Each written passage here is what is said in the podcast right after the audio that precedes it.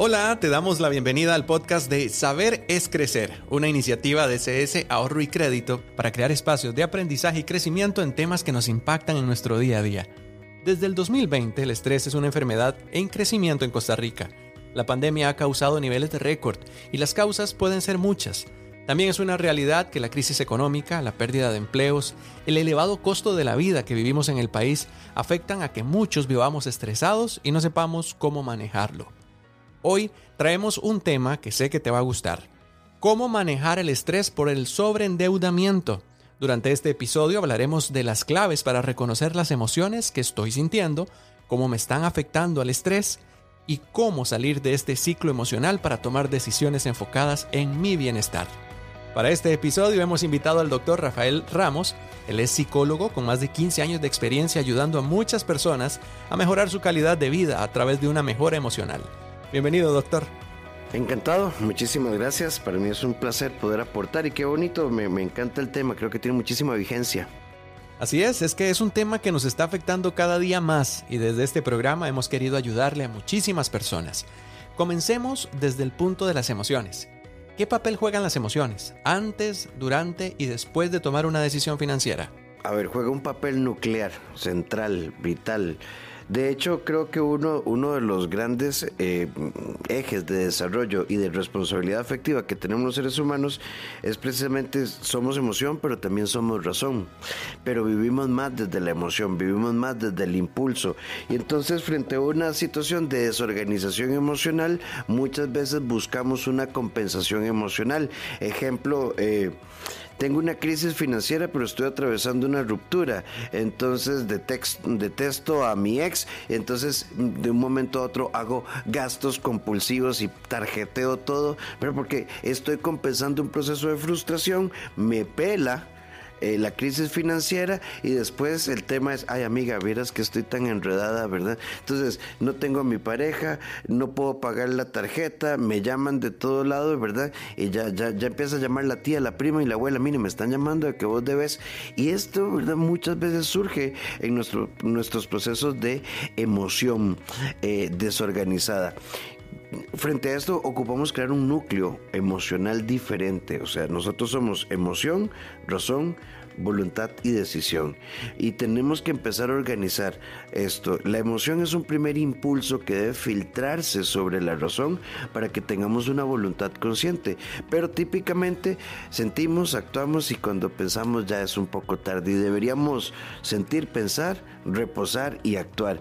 Las emociones antes, durante y después nos pueden llevar a, temas económicos eh, muy complicados pensemos, y, y, tristemente pues está diseñado así, es una técnica de ventas. Cuando vos vas por un pasillo de un centro comercial, es más, tiene todo, vos has visto, 9.999, ¿qué dice tu cerebro? 9.000. ¿verdad? Y luego cuando uno ve, ¿verdad? El artículo enorme, perfectamente decorado y dice eh, cuotas semanales de 3 mil, nada, pues 3 mil pero no te no lees allá que dice 727 cuotas, ¿verdad? Y vas a terminar y entonces compras por impulso porque siento que no me cuesta nada, siento que es bonito y no pasa por el filtro de la razón de echarme para atrás y preguntarme, ¿realmente puedo? Claro, porque en esta etapa la emoción le gana a la razón, como lo está mencionando. Tenemos que tomarnos entonces un tiempo para permitir racionalizar esa emoción. Claro, o sea, la, primera norma de vida, de vida que tendríamos que tener es eh, partir de esto. Uno, o sea, yo puedo sentir y deberíamos estar llamados a no elegir en ese momento. Eh, ejemplo, eh, voy a ponerlo en otro, en otro plano. Em, de pronto, hoy con tu pareja vos estás, hay un tema entonces la frecuencia cambió, la despedida en la mañana no fue la misma, em, le escribiste a tu pareja, de, llegaste bien al trabajo, no contestó, este, que tengas un bonito día, no contestó, eh, a mediodía, entonces tu frecuencia emocional podría ser otra. O sea, no se te ocurre pensar que no tiene relación con la frecuencia emocional de la mañana, tal vez simplemente es un día de esos de pelos que uno no tiene chance, pero de nada. Entonces ya a mediodía explotas. Bueno, si no te importa lo nuestro, decime y viene aquella explosión. Y de pronto eh, la pareja, mira, discúlpame, estaba en una encerrona y de, no podemos contestar. Entonces, la emoción sí, la emoción forma parte de nuestro primer impulso, pero tenemos que obligarnos conscientemente a tomarnos eh, eh, un pequeño break. Por ejemplo, en términos de comunicación, cuando hay tensión, eh, está hasta medido 12 segundos de reflexión pueden cambiar el gesto y el tono de una comunicación. Es más, si en este podcast hiciéramos un blanco, un silencio de 12 segundos, se sentiría súper largo. ¿verdad? 12 segundos, vos me dijiste algo, respiro, 12 segundos, ok, y hago una reelaboración. En temas de compra, ¿verdad? Siempre es conveniente, eh, veo el artículo, me encantó, pero antes de comprar, sentarse sentarse, respirar y, ok, y hacer un análisis. ¿Lo quiero? ¿Realmente lo quiero? ¿verdad? Pero eso no significa que lo necesite. Y si yo realmente lo quiero y logro dar el salto y decir no lo necesito, entonces no lo veo desde la frustración. Pero si yo lo quiero y no hago este análisis, voy a decir que lástima y me voy a frustrar y voy a empezar a buscar la forma de justificar esa compra. La conciencia emocional tiene que pasar por el reposo, por la capacidad de regulación y esto implica controlar la impulsividad. Si lográramos controlar la impulsividad y tener espacios de pasividad, operaríamos un poco más ordenados entre emoción y razón. Muy bien, entonces ya tenemos la primera tarea para quienes nos escuchan y es hacer esa pausa, ese análisis, ese reposo que se necesita para permitir racionalizar esas emociones. Doctor, muchas veces desde que somos niños no nos permiten reconocer las emociones que estamos sintiendo. No tiene que llorar, ya eso pasó, ¿Cuáles son algunas de esas emociones, tanto positivas o negativas, que podemos experimentar? ¿Cómo hacemos para poder identificar qué es lo que estoy sintiendo? Ve, empecemos por ahí, me parece súper valiosa la pregunta. No podemos hablar de emociones positivas o negativas. Podemos hablar de manifestaciones emocionales positivas y negativas. El enojo eh, fundamentalmente es una emoción que te pone frente a, la, frente a una molestia. Frente a una molestia te puedo pegar cuatro gritos y mandarte a la porra, o puedo pausarme, identificar qué me molesta, por qué me molesta, si es objetivo o no, y luego provocar una estructura de comunicación de, mira, es que de voz me molesta A, B, C y D. Cuando, cuando nosotros empecemos a abrazar la emoción como un indicador de reflexión y no de acción, entonces vamos a tener procesos de desarrollo eh, humano muchísimo más sanos. A ver, ¿cuántas personas, por ejemplo, eh, en determinado momento se han tomado dos o tres tragos, la estoy pasando súper bien y en ese momento dice, ¿saben qué? Yo los invito a todos y el tarjetazo. Pero si esa persona tiene ese momento de euforia y respira, hay, tres, componentes acá. técnicamente se llama contención cognitiva.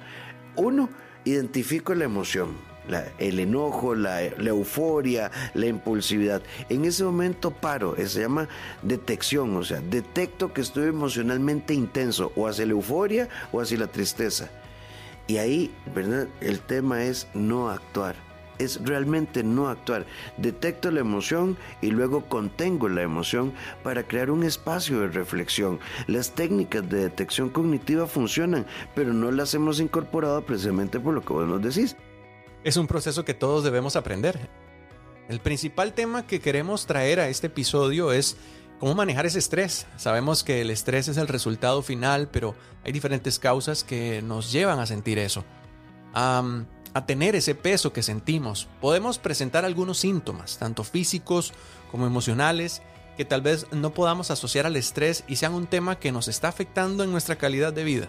Claro, ve, el, núcleo, el núcleo emocional de un ser humano no solo se deriva de mis procesos internos, sino que se deriva del, del cómo yo interpreto mis procesos externos.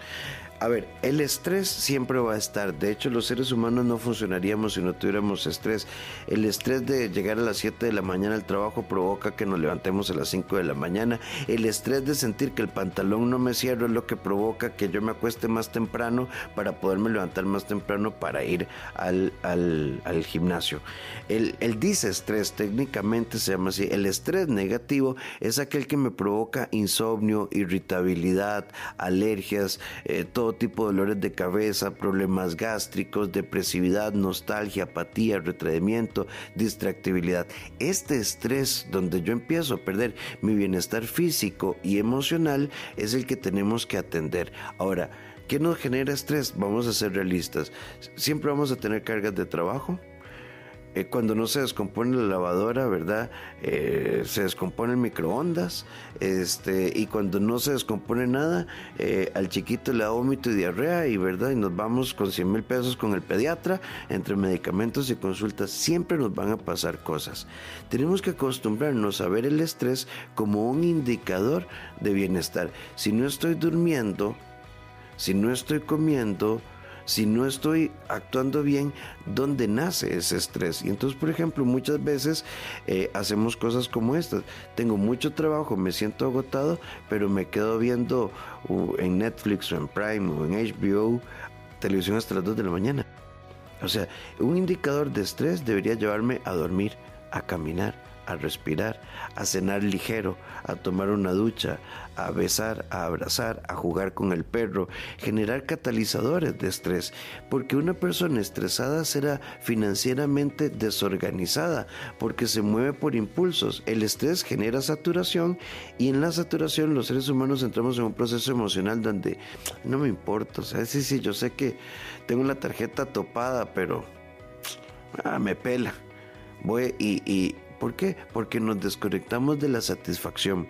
El estrés bloquea la satisfacción y en estados de insatisfacción se exacerba la impulsividad. Provocar satisfacción y serenidad es clave en la vida. A muchos nos cuesta afrontar esa realidad que estamos viviendo y podemos decir que no queremos aceptar nuestra situación o, o la bloqueamos. Sabemos que estamos mal financieramente, sabemos que no hemos tomado las mejores decisiones, pero nos cuesta afrontarlo. Hasta decimos, mi yo del futuro lo atenderá. ¿Cómo manejamos ese pensamiento y llevamos realmente esto al actuar? Desde una visión profundamente clara y tenemos que quitar un concepto. Hemos asociado problemas financieros a fracaso, a torpeza, a falta de capacidad, eh, eh, los problemas financieros son vividos muy, de forma muy autodestructiva. Me trato como un tonto, como una tonta y después le meto componentes emocionales muy culpógenos. Le estoy quedando mal a mi pareja, le estoy quedando mal a mis hijos, le estoy quedando mal a mi mamá. Incluso esto provoca que entonces yo tenga fantasmas. Sé que estoy mal financieramente, pero me ofrecieron una nueva tarjeta de crédito, entonces sigo pagando la fiesta, sigo yendo al cine, al VIP, eh, y, porque me he creado una mentira. ¿Cómo afrontar esto? Con transparencia. Y hay un momento en el que uno debe asumir las cosas. Mi conducta financiera no fue la mejor. ¿Por qué no fue la mejor? Y aquí hay tres cosas sumamente importantes. Detectemos qué nos llevó ahí. Por ejemplo, eh, de pronto tengo asociado marca, consumo, y ciertos hábitos a éxito y si no los tengo me siento fracasado pero estoy creando un fantasma. Entonces, ¿cómo está tu autoestima? Segundo eje, por muchos de los problemas financieros están orientados a sostener estilos de vida porque yo creo que si no le doy esto a mi familia o a mi pareja, no los estoy amando de calidad. Entonces, tengo asociado un concepto de amor muy insano. Autoestima y concepto de amor determinan mucho nuestras finanzas. Y tres, ¿quién soy? ¿Verdad? Soy, soy lo que doy o soy lo que realmente soy. Y tenemos que trabajar mucho en el ser. Yo no puedo leerme, ¿verdad? Como alguien que, que le queda bien a los demás a partir de lo que les compro, a partir de lo que me compro, a partir de lo que tengo. Hace algunos años escuchaba a un conferencista guatemalteco, ahorita se me va el nombre, que hablaba de un cáncer, ¿verdad? Y, fue, fue como en el 2005 y él decía, progresivamente la sociedad se va a descomponer porque le rendimos tributo a un Dios. Y él hablaba del Dios plapote placer, poder y tener. Y cuanto más le rindemos tributo al placer, al poder, el tener, más vamos a deteriorar nuestras relaciones. Entonces, ¿qué hacer? ¿Cómo está tu autoestima? ¿Cómo está tu concepto de amor? ¿Y cómo está tu ser? Yo tengo que ser una persona integralmente feliz con algo de marca, con ¿verdad? Como dice un amigo, o sea, con un respuesto eh, alemán o uno chino, si al final funciona, el carro avanza, ¿verdad? El problema es cuando creo que solo ciertas cosas me dan validez como ser humano. Esos tres pilares tenemos que trabajarlos todos los días, no podemos descuidarlos. Sabemos que el sobreendeudamiento es uno de los problemas que estamos trabajando y atacando desde este programa. No se sale de la noche a la mañana, pero afecta nuestras emociones nuestra calidad de vida. Eso sí, podemos atenderlo, tenemos que dedicarle el tiempo a esos tres pilares. ¿Cuánto tiempo podríamos dedicarle cada día? Todo el que, todo el que sea necesario. Voy a, voy a, antes de entrar directamente, te pongo un ejemplo. Para los que nos están escuchando que son papás que pagan hoteles caros. Y, y si tenemos hijos entre 0 y 15 años, ¿dónde pasamos el día? En el hotel. ¿En cuál parte del hotel? ¿En la piscina o en la arena frente al mar? Y pagué por una habitación de sábanas de 300 hilos y pagué por una cena gourmet para que al final los carajillos se coman una pizza o una hamburguesa o, unas papas, ¿verdad?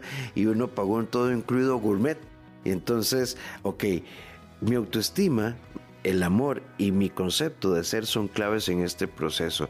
Yo no puedo sentirme mejor papá, mejor novio, mejor novia por lo que estoy comprando tengo que trabajar mucho en esto. ¿Cuánto le tenemos que dedicar? Mucho. Yo siempre recomiendo que nos tomemos eh, espacios de silencio en nuestra jornada. Estoy en la oficina, ya almorcé y en lugar de pegarme a Facebook o a Instagram, ¿por qué no salgo un momentito al patio, respiro, verdad? Está medido. Las personas que toman espacios de 15 a 20 minutos en, medio de su jornada de trabajo, tan solo para respirar, para tomar conciencia, ¿verdad?, de su respiración, son personas que tienden a relajarse más, funcionar mejor. Eh, ¿Cómo podemos dedicar esto? Eh, ¿O qué hacer? A ver, ¿con quién nos tomamos un café? ¿Con quién hablamos tonteras? ¿Cuánto tiempo nos dedicamos a vacilar? Eh, por ejemplo, identificamos nuestros factores, nuestras cáscaras de banano. Sí, es que verás que a mí me, me, atrapa la televisión, entonces sacala al cuarto programate una alarma. A ver, busquemos motivaciones más grandes. Como papá te estás poniendo obeso, por tanto hipertenso o prediabético. O sea, querés conocer tus nietos, ¿verdad? Podemos hacer proyecciones de bienestar en función de nuestra calidad. Tenemos que dedicarle 20 minutos al día. 20 minutos al día a espacios de silencio. Vean que no estoy hablando de leer, de escuchar, no, no, es solo sentarse, respirar y conectar. Y un, un bonito, yo siempre digo, y yo lo hago, ¿verdad? Es, bueno, hoy, hoy cuáles son mis prioridades emocionales. Y entonces, eh, por ejemplo, la serenidad. Uno sale de la casa y está el tráfico escuchas en tu carro. La práctica de la serenidad es sentirme siempre en mi centro.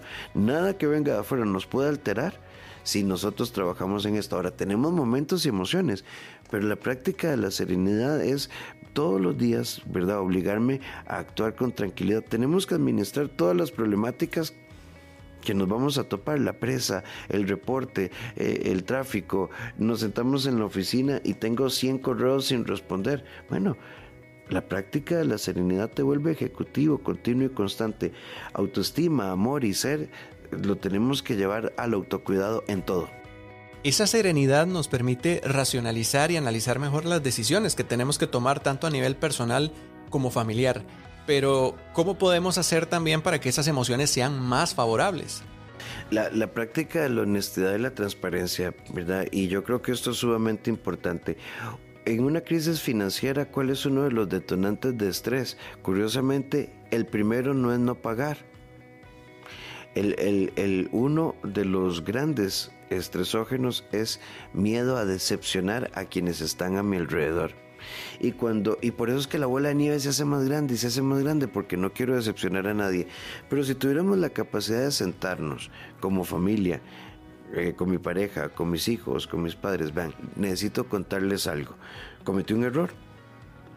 Me sobregiré, me sobregiré porque creí que darles y comprarles era amar. Y esto, ¿verdad? me lleva a revisar que yo no puedo vivir desde ahí.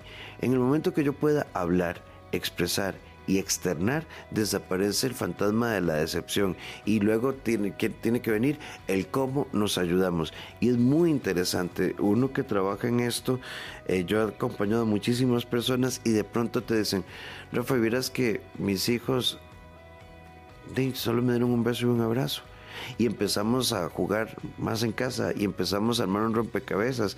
Para mí ser buen papá era todos los domingos montarles un centro de entretenimiento carísimo, ¿verdad? Y cuando tenés dos o tres chiquitos, ¿verdad? Por más barato que sea, te vas de 50 mil para arriba. Son 200 mil al mes en entretenimiento externo sin interacción afectiva. Pero si yo cambio ese entretenimiento externo y lo llevo a interacción afectiva, o sea, un niño que vos le hables, que vos lo mires, que vos te rías, jugar charadas, eh, armar un rompecabezas, salir a caminar, una guerra de almohadas, puede ser más significativo que el chunche más caro que le podamos comprar. Y es interesante porque aquí surge la pregunta, ¿qué tanto nuestras carencias, limitaciones y deseos de la infancia afectan nuestra relación con el dinero ya siendo adultos? La relación con el dinero, sanar la relación con el dinero incluso implica como herramienta y tal vez como tarea de este podcast importante, eh, adelantándome un poquito, mira, es yo tengo que sanar realmente mis carencias infantojuveniles. Muchos de los problemas financieros que tenemos en el presente es porque vivo desde el miedo, la carencia o las creencias irracionales. Ninguna herida emocional, ningún vacío emocional se va a sustituir por tener. Es más, algo se tiene y genera una novedad transitoria.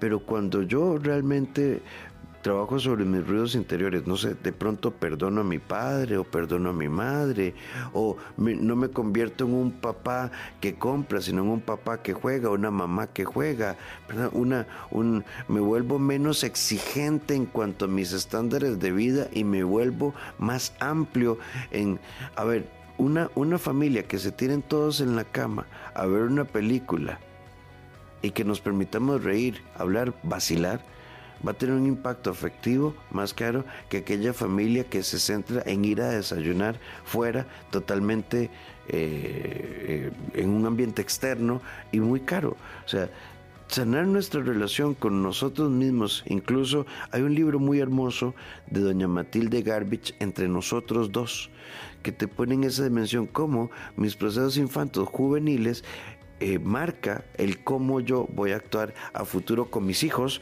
con mis futuras parejas. La relación con el dinero tiene que sanarse desde nuestra visión de carencias de vida y cuando yo sano mis carencias puedo tener una funcionalidad financiera mejor. Y si hablamos de las motivaciones, ¿cómo definimos esa relación entre motivación y emoción? A ver, la, motivación es una idea que tiene que desarrollarse hacia la convicción. Y es una muy buena pregunta. La motivación no es euforia. La motivación no es un estado emocional. La motivación es una decisión consciente que tiene que desarrollarse en una convicción. Decidí tener, ser emocionalmente saludable. Esa es mi convicción. Por tanto, empecé a caminar. Pero si vos me decís que uno, que la motivación es estar feliz cuando ah, hace frío, hay temporal, no dormí bien porque tengo un poco de colitis y sonó el despertador a las 4 y 45 porque quiero caminar, ahí uno no se siente feliz. Es más, ahí uno se pelea con, con la gordura, con el sobrepeso, con la prediabetes, con el horario. No, la, la motivación es una convicción consciente que me sostiene en la frustración y me vuelve coherente. Y cuando uno se vuelve coherente y constante, entonces se vuelve ejecutivo baby steps, ahí, pasitos de bebé. O sea, la convicción es mantenernos constantes sin pensar en resultados, porque yo tengo que mantenerme en la estrategia. Si me mantengo en la estrategia, llegan los resultados. Doctor, tenemos la práctica de dejarle a nuestros oyentes un ejercicio para ayudarles en este proceso. ¿Cuál sería la tarea que podemos realizar desde casa? Vean, yo les dejaría una, una tarea compuesta, rápidamente. Eh, tomen un papel y un lápiz y entonces pongan eh, núcleo funcional. ¿Desde dónde funciono yo? La primera tarea es identificar las palabras con las que yo trabajo. Si vos decís, yo soy un desastre, a mí nadie me va a querer, yo tengo miedo al abandono, eh, yo necesito darle lo mejor a mis hijos y estas son mis tareas, eh, mis, mis, mis pensamientos, todas están orientadas a la compensación externa y a la búsqueda de la aprobación. ¿Cuál es tu campo semántico? ¿Cómo te pensás? O sea, tus, tus palabras deben ser sustituidas por autoafirmaciones. Yo soy buena mamá, yo soy buena pareja, yo soy buen novio, yo soy buena novia. Y me voy a concentrar en creer que yo soy suficiente para ser amado. Cuando una persona se siente amada, es muy prudente, porque no necesita hacer nada más. En el núcleo funcional, uno, tarea uno, identifiquemos todos aquellos factores negativos que me llevan a hacer compensaciones externas. Número dos, una vez que yo las he identificado, técnicamente se llama RDO. Entonces, eh, siempre he tenido la necesidad de lo mejor. No es eso, es que tengo miedo al abandono. Entonces, RDO significa reforzamiento diferencial de la conducta opuesta. En más simple, ¿qué significa? Yo tengo la necesidad de estarle comprando cosas a mis hijos. No compre nada. Y cuando usted tenga ganas de comprar, llame, haga una videollamada. Y cuando usted tenga ganas de comprar, saque espacios para jugar. Cuando usted tenga necesidades, ok, hable con el jefe y saque una tarde, ¿verdad? Y sorpréndalos. sustituyamos comprar por estar. ¿verdad? Y estar consciente, desconectados. En lugar de comprar, apague el teléfono. En lugar de, de, comprar, dejemos de estar pegados a Disney Plus, salgamos a caminar. Ok, identifico mis palabras negativas, identifico mis patrones y voy a crear conductas afectivas de, de apoyo, de cercanía, de calidez. Y número tres, reconozcámonos capaces de modificar nuestros patrones. Yo no puedo caminar por la vida diciendo soy un desastre. A ver, hice un desastre. Y entonces, ¿cómo doy el salto? Empiezo por pedir ayuda. Y este es un, un componente importante. Pidamos ayuda. Pidámosle ayuda al compañero de trabajo, pidámosle ayuda a las financiero, pidámosle ayuda al terapeuta, pidámosle ayuda al hermano que es más exitoso en términos tal vez de regulación económica, sustituyamos la envidia y la vergüenza por la humildad. Mira, necesito ayuda, soy un desastre, eh, mira, viene, viene una bola de nieve. Este núcleo funcional es identifico la negatividad y trabajo por autoafirmación. Sustituyo mis conductas de consumo cuando quiero darle a los demás por presencia y luego reconozco mi incapacidad de administrar algo porque no tengo el conocimiento y con humildad pido ayuda. La sabiduría emocional no es tener conocimiento, es saber cuando algo nos desborda para decirle a los demás sosténganme, apóyenme, ayúdenme y esto, ¿verdad? Siempre tendrá buenos resultados. Muchas gracias doctor por acompañarnos en este episodio. Encantado, un placer y quedo a sus órdenes. Esperamos que esta información sea de mucha ayuda en este proceso de mejora de tu calidad de vida. Recordá que puedes llamarnos al 2243 9500 o visitarnos en www.ahorroycredito.cr para más información. Será hasta la próxima.